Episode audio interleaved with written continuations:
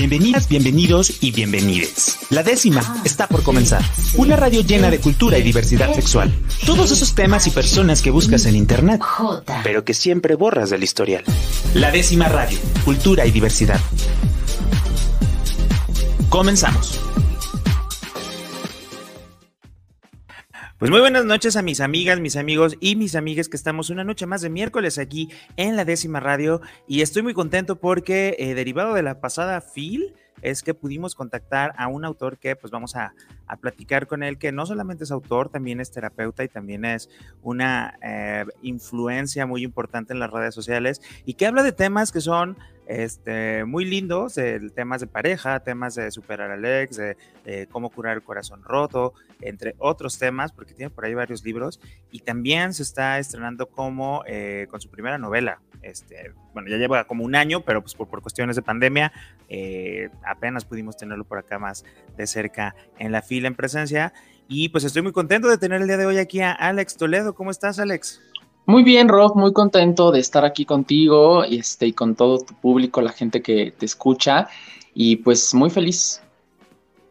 Oye, Alex, pues primero que nada, digo, he estado leyendo, he estado haciendo, he estado siguiendo tu blog, este, en redes sociales y todo. Estuve, tuve la oportunidad de leer el, libro que acabas de publicar. Antes de dejarte ir, que por aquí ahí está. ahí está. Entonces, pero primero que nada, cuéntanos, ¿quién es Alex Toledo? Este, ¿Cómo llega Alex Toledo a convertirse en, un escritor? Que aparte en esta novela ya es la segunda reimpresión, ¿no? Sí, sí, creo que va por ahí una, tercera. Y pues yo creo que con el tiempo y con paciencia y con trabajo es que me he podido convertir en lo que me he convertido y además también gracias a la ayuda de, de personas y sobre todo de la gente que le gusta lo que escribo, ¿no? Digo, como todo, nunca terminas de caerle bien a todo el mundo y no es, no es mi intención, ¿no? No, no, nunca he querido como caerle bien a todo el mundo. Eh, pero eh, hay mucha gente que sí le gusta lo que hago y, y, que además lo encuentra útil. Entonces yo creo que eso y con el tiempo y la constancia, pues me han llevado a donde estoy. Oye, ¿y cómo comenzaste a escribir esta parte de, pues más de temas de, personal, de relaciones, de pareja, de toda esta parte? Sé que y ahí tuviste como un breakout de que estudiaste comunicación, después estudiaste psicología. Eh, sí. Creo que a fin de cuentas es como una mezcla, ¿no? De estas dos partes tuyas que, estudiaste y que, bueno, creo que de alguna manera se, se mezclan el día de hoy Sí, digo, al final yo atravesé por un proceso en donde no sabía qué estudiar, entonces comunicación siempre es un poco la carrera comodín para todas las personas que no sabemos hacia dónde jalar al inicio. Em, y bueno, al final del día me ha servido y me ha funcionado para poder comunicar lo que hago, ¿no? Pero yo me di cuenta que lo mío es, es estudiar y entender cómo funcionan las emociones, la mente, y, siempre he tenido como esta facilidad y esta, y esta mm, disposición de saber cómo ayudar a las personas, escucharlas eh, y aconsejarlas, ¿no? Entonces creo que, creo que también viene es un poco de escuela de mi mamá, ¿no? Que también es terapeuta, entonces pues como que de ahí lo traigo y cuando me empecé a dar cuenta que mi camino era por ahí, pues fue cuando dije, no, creo que creo que tengo que regresar a la escuela y creo que tengo que ahora enfocarme en lo que siempre debí, haber estudiado, ¿no? Oye, ¿y cómo, cómo decidiste, cómo empezaste a escribir este, como estos temas? O sea, ¿lo decidiste algún día de, ah, voy a escribir porque siento que hace falta hablar de estos temas? ¿O simplemente fue como más espontáneo? Pues a mí siempre me han gustado el tema de las relaciones. Yo creo que me nació la inquietud de escribir de relaciones a partir de que yo empecé a tener experiencias, ¿no? Amorosas. Entonces empezaba yo a escribir sobre mis propias experiencias, yo empezaba a escribir sobre mis vivencias y me di cuenta que eso le gustaba a las personas, se identificaban. Y a partir de ahí como que me nació esta, pues sí, esta, esta inquietud por escribir de estos temas y ayudarle a la gente a, a desarrollar estas, eh, pues esta parte emocional, ¿no? Eh, de, sus relaciones interpersonales. Oye, y por ejemplo, hemos hablado, digo, eh, eh, desde ese tiempo me empecé como a interesar o involucrar mucho en literatura gay o literatura LGBT, digo, por decirlo de alguna manera, que hay un gran debate, ¿no? Que si es literatura gay, que si no, que qué lo hace literatura gay, etcétera. Y curiosamente, llegué contigo sin necesariamente tenerlo identificado como un libro o como este, una novela, ¿no? Eh, LGBT. Em, ¿Tú cómo ves esta parte? ¿Te consideras que eh, la orientación sexual de los autores determina la obra o la obra en específico tiene que ser considerada por el contenido que presenta? No, yo creo que la obra debe de ser considerada por el contenido que presenta, independientemente de, la homosexualidad o de la heterosexualidad de los autores, ¿no? O de cualquiera de sus orientaciones e identidades. Pero sí creo que en México falta mucha cultura porque eh, sí somos una sociedad que todavía juzga mucho los, los libros por sus portadas, ¿no? Entonces vemos un tema gay, ¿no? Entonces la sociedad heterosexual es como, ah, es un tema gay, entonces no me interesa, ¿no? Porque no es mi tema. Cuando puede ser que esa historia gay tenga algunas enseñanzas que también puedan ser aplicables a otras orientaciones, ¿no? A otras personas. Yo la verdad es que no, no me gusta eh, encasillar y decir, ah, yo escribo literatura gay, porque no, yo escribo literatura para todo el mundo, escribo libros para todas las personas, para todas las identidades, para todas las orientaciones. Y si en algún momento yo decido escribir una historia con personajes LGBT, pues los voy a escribir sin justificarlos, sin tener que explicarlos, simplemente son y punto, ¿no? Como en el caso de antes de dejarte ir, ¿no? Lucas es bisexual. Y a mí se me ocurrió que sería buena idea poner un personaje abiertamente bisexual porque las personas bisexuales existen, ¿no? Así como existen las personas heterosexuales, pues las personas bisexuales, ¿por qué no podrían ser protagonistas de una historia, ¿no? Y el protagonista de esta historia es bisexual y además tiene una razón de ser porque yo necesitaba un personaje, yo, yo necesitaba este juego entre él y los dos personajes este, eh, coprotagonistas, entonces eh, pues yo creo que más bien es, es, al final del día es literatura, ¿no? Y si es literatura gay, si es literatura, etcétera, etcétera, creo que al final tenemos que aprender a abrirnos a los contenidos y a los mensajes, independientemente del tipo de literatura que sea o el tipo de personajes que sean, ¿no? Fíjate que en ese sentido me gusta mucho porque también haciendo pues, un análisis de los libros, de las películas, incluso las series, que antes, cuando eran eh, películas, series consideradas LGBT más, eh, se enfocaban como en el en el proceso de aceptación y todo el tormento que vivían las personas. Y creo, por ejemplo, que ahorita este, tenemos, no sé, un libro como el tuyo que habla de una persona bisexual, donde el problema no es que se identifique o se asuma como bisexual, el problema es, la problemática es otra, ¿no?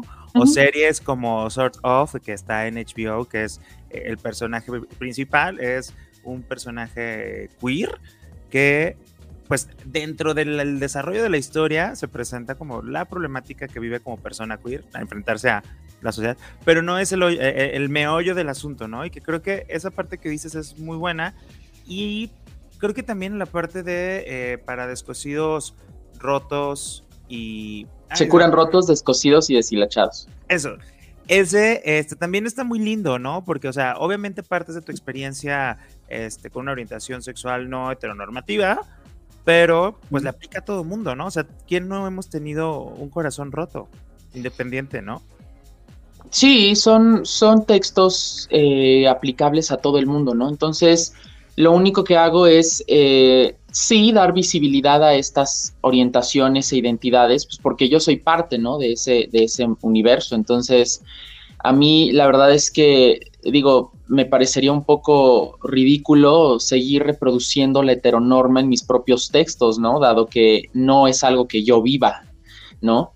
Puedo hablar de la heteronorma y puedo hablar de personajes heteronormados en mis historias, pero siempre va a haber también personajes no heterosexuales, no heteronormados, ¿no? Porque es lo que yo vivo, ¿no? Y, y los pongo así así como cuando pones un adorno en tu casa y no tienes que justificarlo, simplemente te gustó y punto pues así yo escribo un personaje y si un día yo decidiera escribir la historia de un personaje heterosexual, pues lo voy a hacer y punto, ¿no? ¿Por qué? Pues porque también es una realidad que existe, ¿no?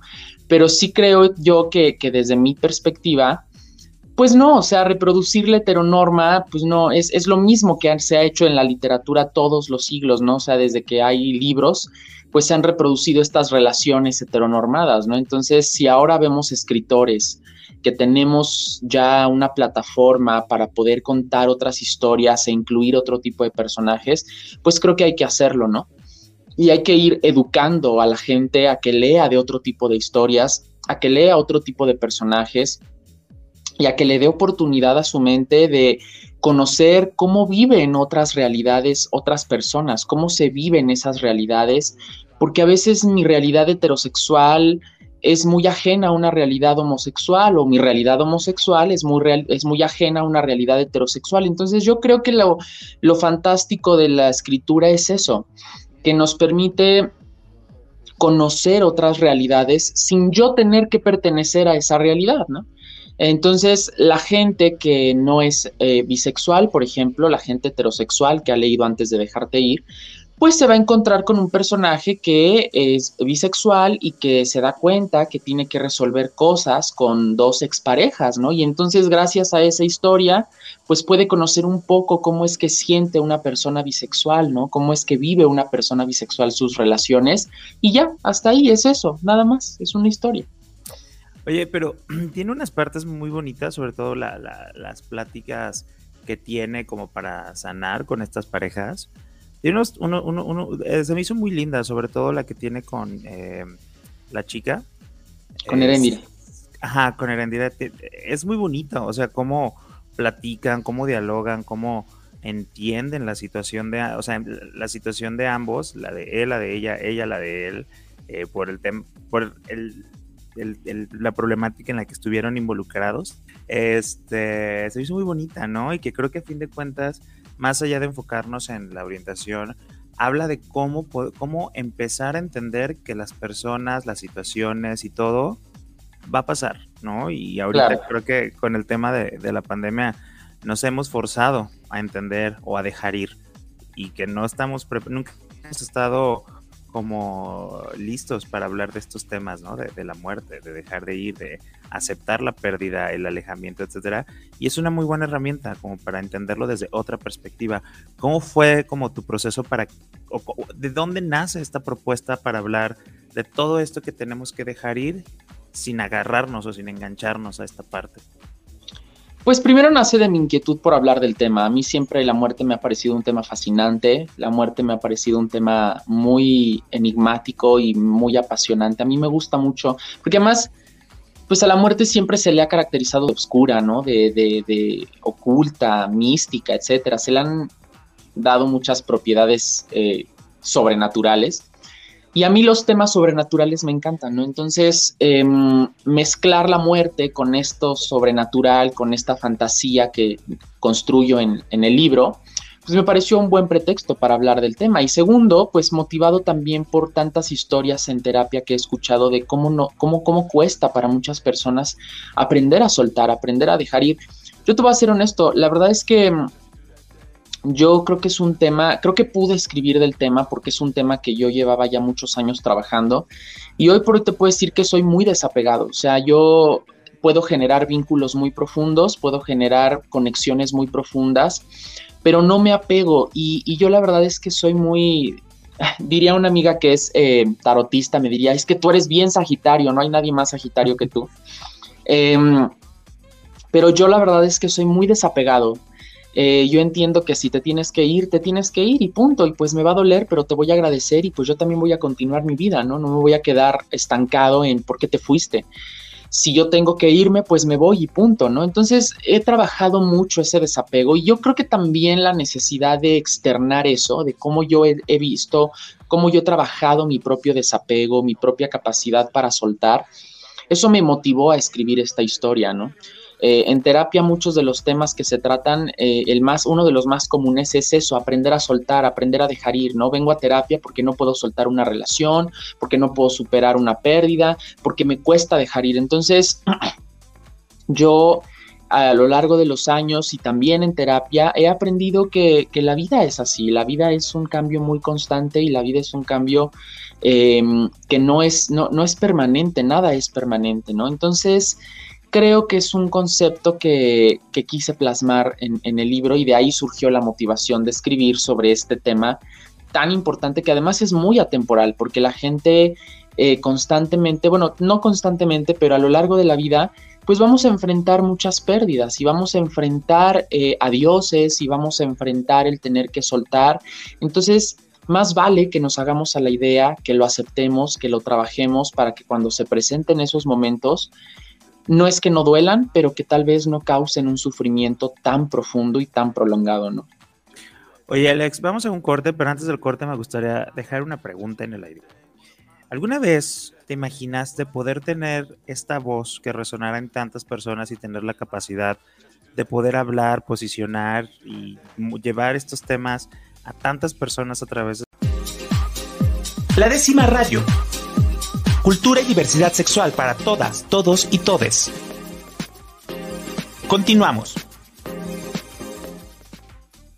Estamos de regreso aquí en la décima radio y estamos platicando con Alex Toledo, que a lo mejor usted le sigue en redes sociales como arroba alejillotol o ha visto por ahí alguno de sus libros este, y estamos hablando específicamente ahorita de todo un poco, pero nos estamos enfocando más en antes de dejarte ir. Eh, y platicábamos, Alex, ¿alguna vez te imaginaste que ibas a tener como esta capacidad de llevar tus mensajes a tanta gente? La verdad es que no, em, porque nunca, esa, nunca fue la meta o, el propósito em, como que esta esta, esta gran plataforma, vamos, construir esta plataforma en el sentido de llegar a mucha gente, nunca me lo propuse así, ¿no?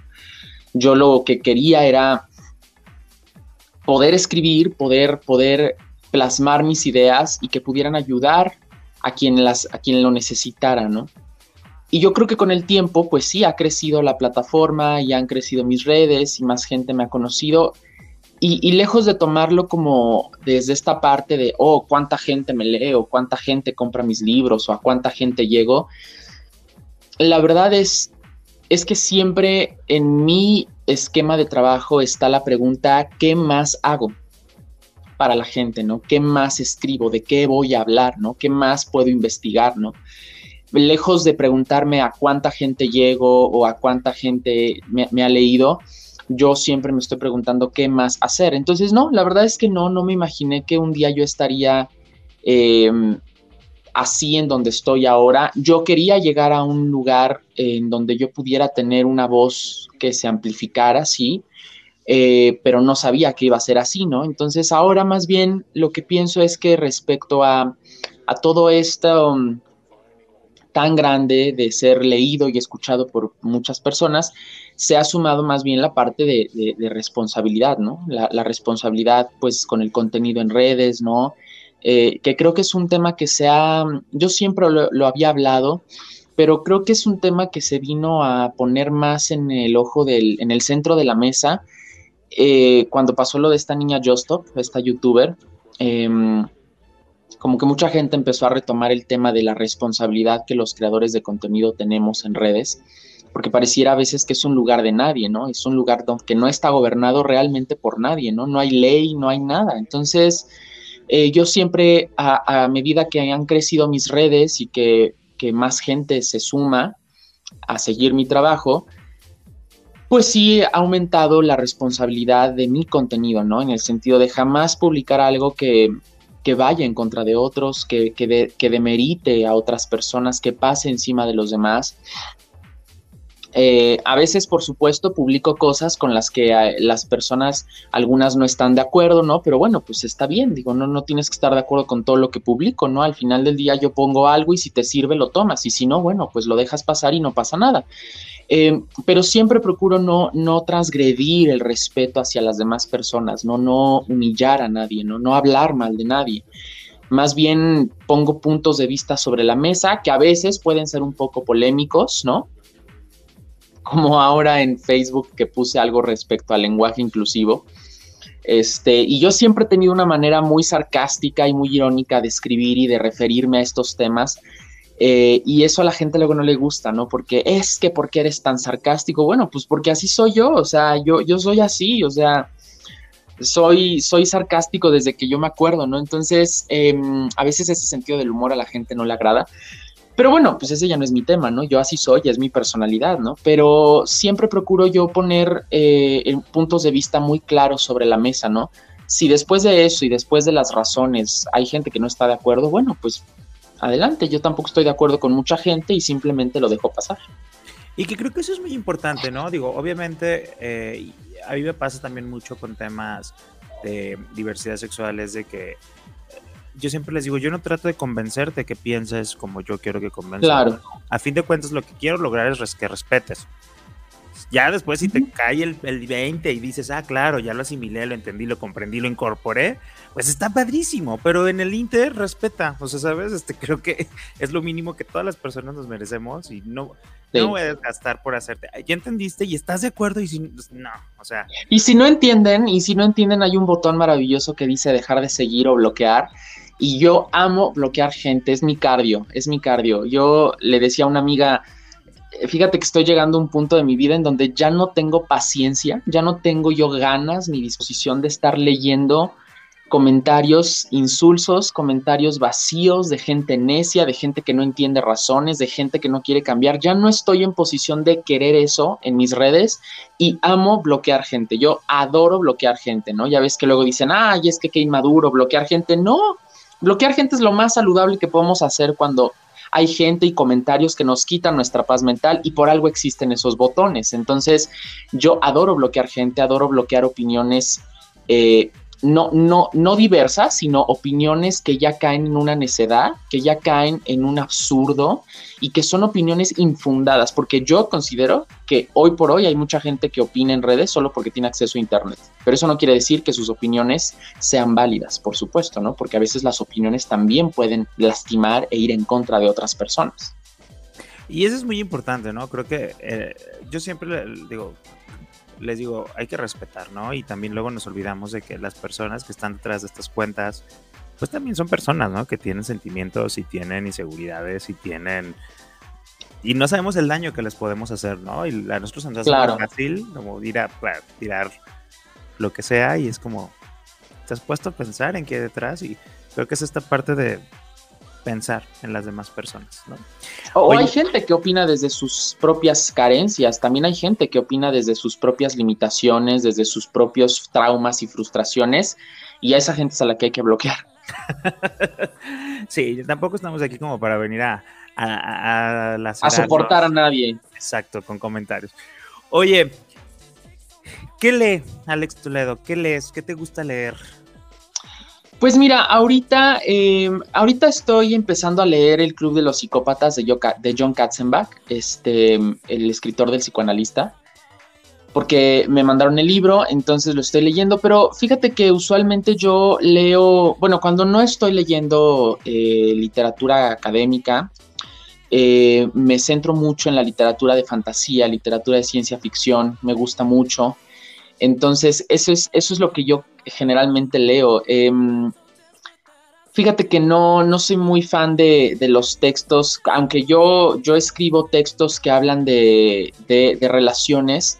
Em, no los consulto mucho a menos de que necesite consultar algo en específico, pero luego no lo hago porque me vicio de las ideas de otros, entonces no quiero yo contaminar esa parte y quiero yo poder tener como mis propias ideas muy frescas y muy, muy, muy, digamos, puras. Eh, pero para distraerme generalmente siempre leo algún libro de, literatura fantástica, de ciencia ficción, eh, thrillers también, algunos thrillers, por supuesto, policíacos, sobre todo. Súper, para que las personas que quieran saber qué lee Alex Toledo, pues bueno, ya, ya tenemos por ahí. Este, ¿qué, tipo de lectura podemos compartir? Oye, pero se han, se han diversificado mucho los formatos y ahorita también acabas de lanzar un audiolibro. ¿Cómo llegan estas propuestas? ¿Tú las creas? ¿Te las proponen? O sea, ¿cómo vas abordando esto como cada vez más fuerte? Primero empezó en, un blog, después como en un libro de autoayuda, luego vas a una novela, cuentos, que también tienes ahí cuentos, una, ahora una novela, un audiolibro. Y, y, me queda claro, pues, ¿no? Que estás pensando en el qué más. Pues fíjate que este es un proyecto de Penguin Random House. Penguin eh, a raíz de la pandemia se dio cuenta que los audiolibros crecieron muchísimo y cada vez es más gente la que escucha libros. Eh, es un formato muy nuevo pero que está teniendo mucho auge. Entonces Penguin tuvo la idea de crear audios originales, producciones originales que solamente fueran en audiolibro, no son libros impresos. Y a mí me invitaron, me dijeron, oye, ¿te gustaría participar en nuestra primera tanda de autores que van a sacar audiolibro? Son proyectos originales, eh, no van a salir impresos, solo en formato de audio. Y yo dije, perfecto, está muy bien. Entonces, fíjate que este, este audiolibro, Los Silencios que Habito, es, es una compilación de textos que yo tenía eh, guardados en mi computadora, estaban como olvidados un poco. Y eh, también son otros textos, pequeños textos que he ido escribiendo a lo largo de este tiempo en pandemia. Y es una serie de reflexiones internas eh, sobre lo que las personas a veces no hablamos, sobre lo que callamos y que a veces nos llevan a tener reflexiones interiores sobre nuestra propia vida, la existencia, sobre nuestras relaciones. Entonces es un, eh, por eso se llama Los silencios que habito, es un, es un, es un audiolibro dedicado a reflexionar en todo eso que nunca hablamos, pero que a veces encierra las respuestas que tanto buscamos a muchas situaciones de nuestra vida personal, ¿no? De nuestras emociones, ¿no? Entonces, eh, lo armé, eh, se los mandé al editorial, les gustó y me dijeron, perfecto, lo, vamos a, a, grabar. Y está padre porque a mí me gusta mucho narrar. Yo soy muy fan de, de leer mis propios textos. Digo, con antes de dejarte ir no sucedió así porque es, es, una novela, entonces se necesitaba como este feeling actoral para poder interpretar a los personajes, que es algo que yo no tengo porque no soy actor. Entonces yo solo narro unas partes del audiolibro de antes de dejarte ir, el principio y el final, pero la novela eh, es interpretada por un actor de doblaje, entonces eh, se llama Mauricio, Mauricio, Mauricio Maucas, así está en redes. Y, em, pero Se curan rotos sí lo, lo leo yo y eh, el audiolibro, ¿no? Y próximamente el libro que sale en el año que viene también lo, lo, voy a leer yo. Pero Los silencios que habito es, es eso, es un proyecto original de Penguin que me gusta mucho porque además es un audiolibro muy cortito, dura como un par de horas y son textos que he ido escribiendo a lo largo de este tiempo, pues para, para yo mismo también darle como un escape a todos mis silencios interiores, ¿no? A todo eso que no hablo con nadie, pero que lo escribo y ahí está, ¿no? Entonces, la invitación de ese audiolibro es justo eso, ¿no? O sea, si decidiéramos echarnos un clavado en nuestros silencios, pues, ¿qué descubriríamos? Oye, ¿y es en dónde lo pueden conseguir? El audiolibro está a la venta en Google Play, en la tienda de Google, en audiolibros y también en la página de gandhi.com.mx. Gandhi también vende audiolibros, entonces ahí lo pueden encontrar. Oye, padrísimo. Oye, y también eh, vi que trabajaste con Daniela Aedo en el de sí. Rotos, Descosidos y Deshilachados. Este, ahí ustedes hacen como Sí, nos turnamos los textos, nos dividimos los textos, entonces ella lee uno, yo, yo leo otro, entonces como que leímos mitad y mitad quería hacerlo a dos voces y además Dani tiene una voz preciosa para leer. A mí me emocionó mucho porque yo fui fan de Daniela Edo cuando salía en Carita de Ángel. En Carita de Ángel. Ajá, claro, ¿no? Digo, para, los, de nuestra edad, este, crecimos con, Daniela Luján y con todas estas Sí, sí, sí.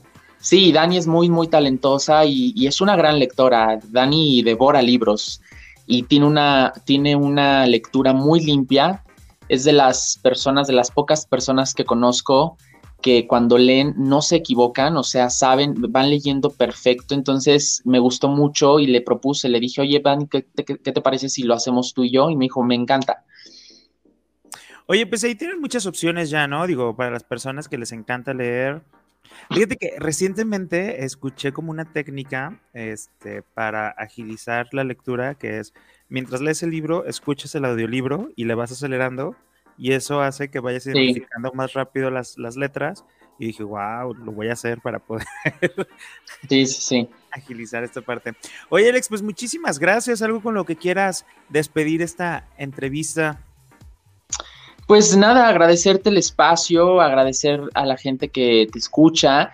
Y, pues nada, espero que yo, yo siempre digo que es muy de agradecer cuando la gente te dedica un tiempo para escucharte, para leerte, para consumir algo que haces. Digo, tú como locutor lo debes saber muy bien, ¿no? O sea, hacer algo que la gente consuma siempre se agradece porque la gente te deja entrar a sus vidas a través del tiempo que te dedica, ¿no? Para leerte, para escucharte, para consumir algo que tú haces.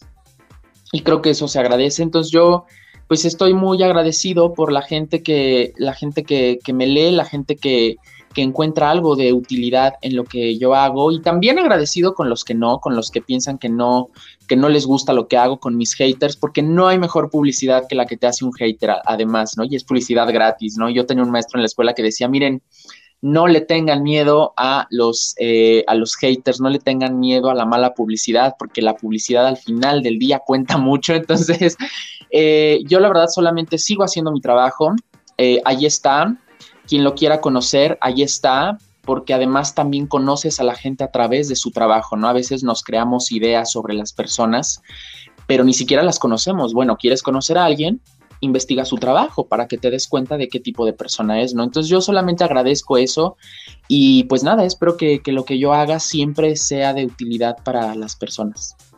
Y pues lo tienen ahí en redes sociales, arroba alejillo tol, para que también por ahí estén viendo y estén atentos, atentas a, lo que a lo que viene próximamente. ¿Vienen por ahí uno o dos libros?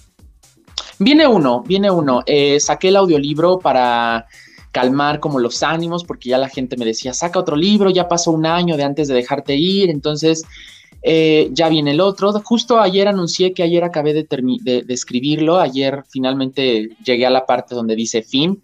Eh, entonces, en enero, que ya regresen de, de, vacaciones de la editorial, pues yo creo que ya lo mando y empieza todo el trabajo de producción del libro.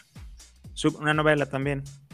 No, no, no es una novela, es un libro dedicado a las solteros, a las solteras, a los solteres. Es un libro que habla de la soltería, es un libro para las personas que creen que su soledad es una condena o que su soltería es un castigo y es un libro para reivindicar lo maravilloso que es estar soltero, ¿no? Porque la soltería es una gran etapa, ¿no? Entonces ya hablé del amor en Se curan rotos, ya hablé de la pérdida en Antes de dejarte ir, ya hablo de la autorreflexión en Los silencios que habito y ahora toca un libro pues para la gente soltera.